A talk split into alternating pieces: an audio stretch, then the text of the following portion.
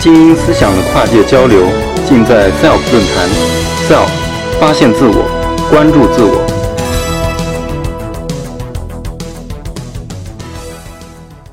今天呢，很高兴能够来到这儿，跟大家聊一聊折纸的事儿。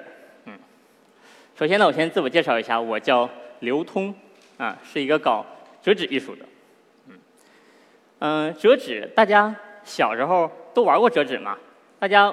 接触过折纸的，或者说自己亲手折过东西的，来举一下手，我看一看。啊，哇，几乎大家都玩过折纸是吧？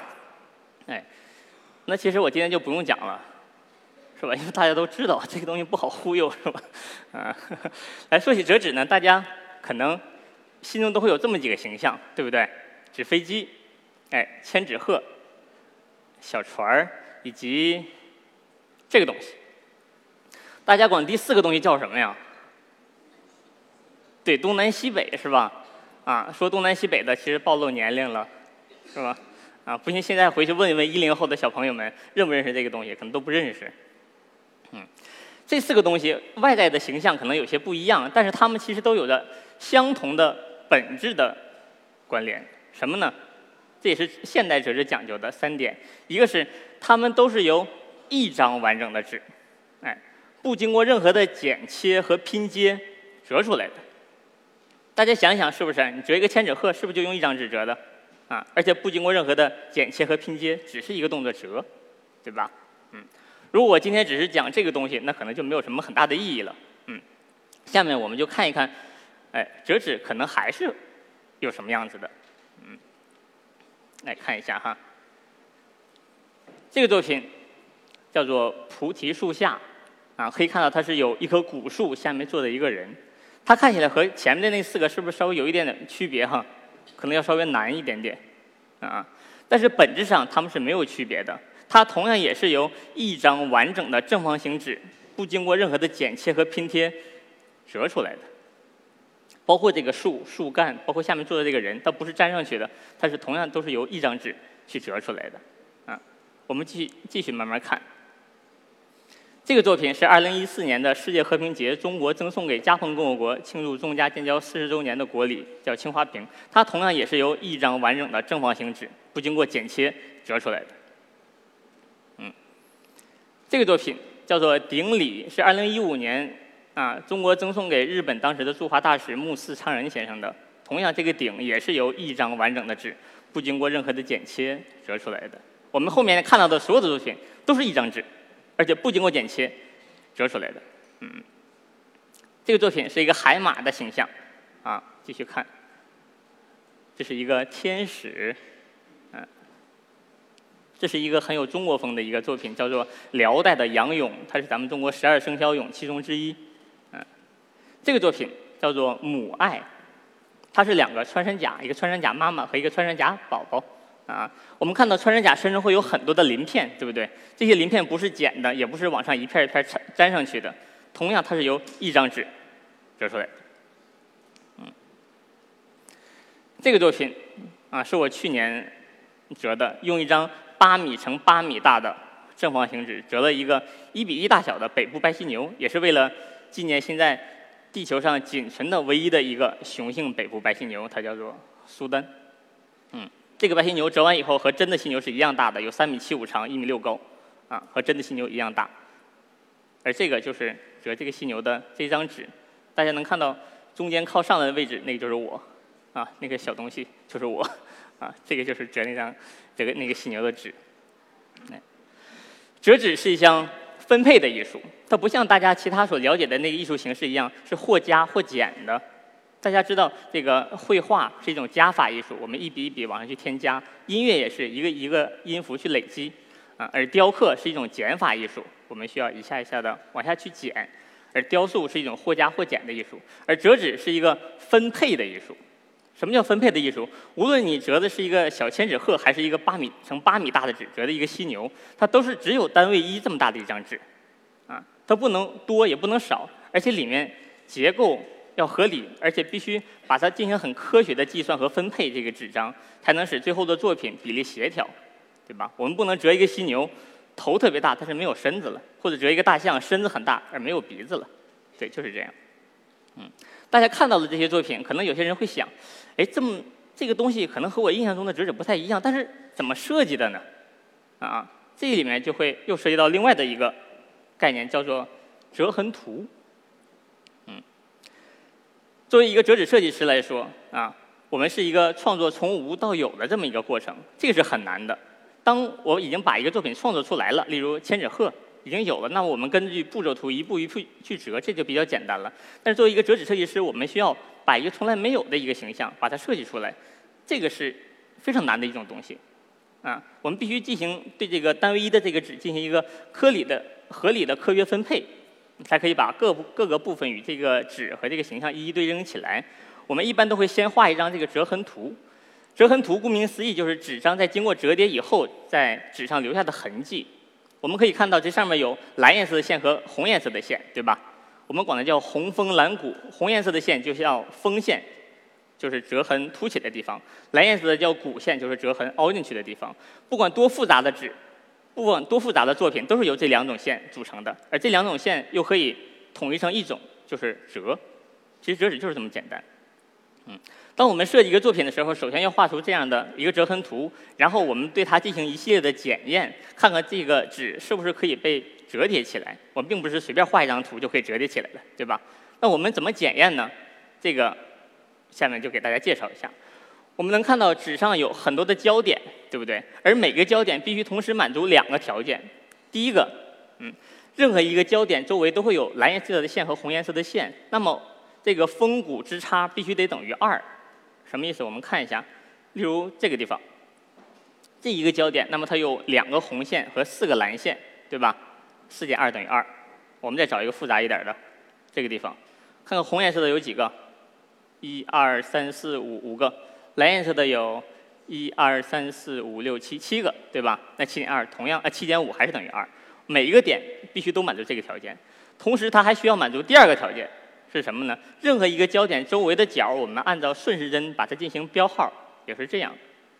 嗯，那么这些角需要满足这么一个条件，就是奇数角之和等于偶数角之和等于一百八十度。嗯，那么这一点才能证明它是可以被科学的折叠起来的。啊，所以说纸张的内部所有的点，我们都需要去进行这两个去验算，那么这个作品才是可以的，才是正确的，里里面没有任何结构性的错误。这个结构性的错误，我们后面还需要讲啊，现在先不多讲。嗯，好，不多说了。再说这个，大家可能就困了，是吧？大家来猜一下，这是个什么东西？按照蓝颜色和红颜色给它折起来，是个什么东西？能猜出来吗？这猜不出来是吧？好，啊，咱们直接看吧。嗯，它折完了以后是这个。嗯，这个作品叫做《圣马可飞狮》。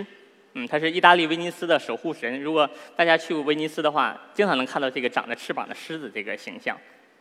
嗯，大家看这个和刚才那个图能对应起来吗？对应不上是吧？我想我跟大家简单介绍一下这怎么对应起来。我们看这个狮子有几个几个部分，一个就是头部上面会有很多的鬃毛，第二个然后就有两个前腿，有两个翅膀，两个后腿，一个尾巴，对吧？那我们看这几部分在纸上相应的是哪些部位？嗯，右上角这几个有几条平行的红蓝线的地方，就是它的鬃毛的部分。大家可以想一下，把它。叠起来就是鬃毛，鬃毛的褶皱。这两个地方就是它的两个前腿，嗯，这是它的两个翅膀，嗯。我们刚才看这个地方，像是一个翅膀的形状，是吧？哎，这是它翅膀的地方，然后这是两个后腿，嗯，而这一部分的纸张就是它的尾巴，这样大家可能就会比较好去和它对照了，对吧？嗯。好，说到这儿，大家可能会想，哇，折纸好像是和印象中的不一样，它是一个很神奇的一个艺术品或者一个艺术形式。那么可能有人会问，那折纸除了作为一个艺术品，它还能做些什么事儿呢？哎，那我们继续慢慢看。这个呢是折纸在家居当中的一些应用。我们看到可以有折纸风格的台灯、吊灯、折纸的器皿、桌子、椅子，对吧？这些都是用了折纸的风格和折纸的结构。继续看，这是一系列折纸风格的包包，也很漂亮，对吧？嗯，而这个呢是折纸在服装领域的应用。这个是2016年爱马仕在卡塔尔多哈的旗舰旗舰店它的橱窗也是大量的应用了折纸的元素。嗯，再大一点儿，啊，折纸在建筑当中的应用，折纸艺术在建筑当中的应用里面会有很多的优点。具体都有什么优势呢？首先，折纸结构里面不需要支撑，嗯，它内部空间会非常的大，不需要支撑。另外，折纸有一个很特殊的折叠结构，这样当你进入到这个折纸建筑内部的时候，它会有一个很强的一个空间感和一个光线感，啊，人们在里面会感觉很舒服。还有一个很好的地方，我带了一个小模型哈，这个就是这个建筑的一个模型，它是这样的，啊。在这个建筑在开始切割材料的时候，啊，它非常容易切割，它的长度都是一样的，对吧？啊，长度都是一样的，只要按照这个去切割就可以了，然后把它拼接起来。这是瑞士的一间教堂，它是由六厘米厚的木板搭建而成的，很快，啊，特别的快。同样，这个这个小教堂它并不是在一个平地上啊，它是在一个稍微有一点斜坡的一个小山坡上的。那我们这个折纸建筑它是可以倾斜的，如果你想的话，它还可以弯起来。啊，那么材料是相同的，嗯，而且我们看本身折纸就有一个很特有的一种结构，它是稳定的啊。包括咱们在望京那边有一个保利国际广场，那也是很典型的一个折纸结构，里面是没有支支撑和斜撑的，嗯，这是折纸在建筑领域的当中的应用。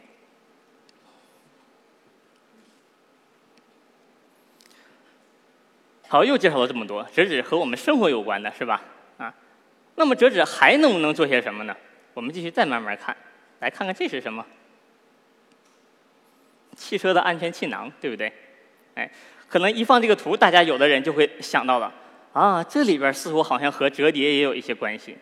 汽车的安全气囊在不使用的时候，它是被科学的折叠到汽车内部的，对不对？它必须满足两个条件：一是它的体积要尽量的小；第二，里边不能有任何的结构性错误。结构性错误，我们之前面提到了一点。什么叫结构性错误？我们在折纸里面有一个很常见的结构，叫做自锁结构，啊，就是自己把自己锁起来。我们都有过这样的经历：我们拿一团纸把它自己给团起来，在把它打开的时候，有的地方是打不开的，对吧？如果你稍加用力的话，它会撕破，啊，这就是自锁结构。而安全气囊里面允不允许有这种自锁结构啊？它肯定是不能允许的，对不对？啊，所以说它既要体积保证最小。同样，里面不能有结构性错误。那么，这就是折纸设计师去研究的东西。嗯，我们有安全气囊了。那么，还有一个东西和安全气囊比较相近的应用到折纸是什么呢？降落伞。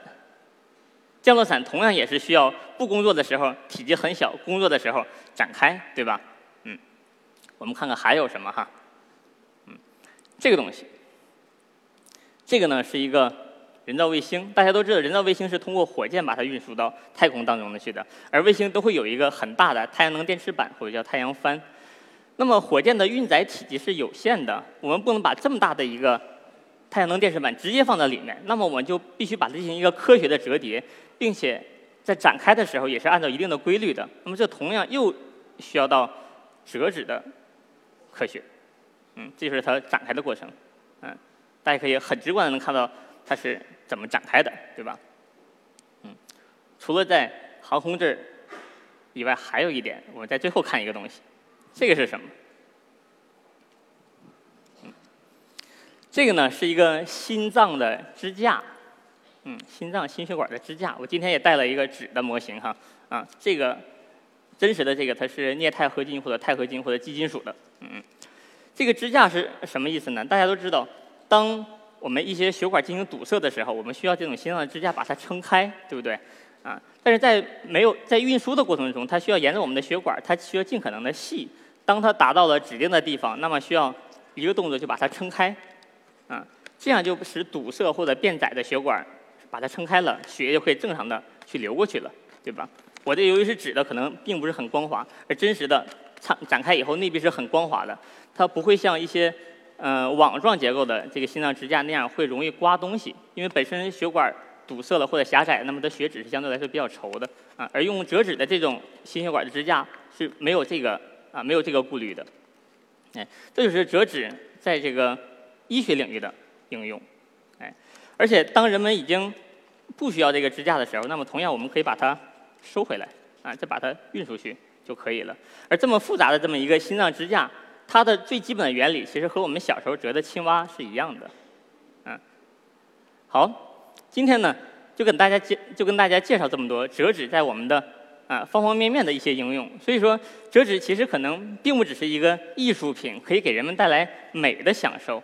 同时，折纸也会不知不觉中作为一种创意，深入到了我们生活当中的每一个领域。而在一些特殊的时候，折纸甚至可以救人一命。嗯，所以说折纸其实可以做很多事情的。好，我叫刘通，谢谢大家。SELF 讲坛由中国科普博览出品，更多精彩内容，请关注中国科普博览公众号。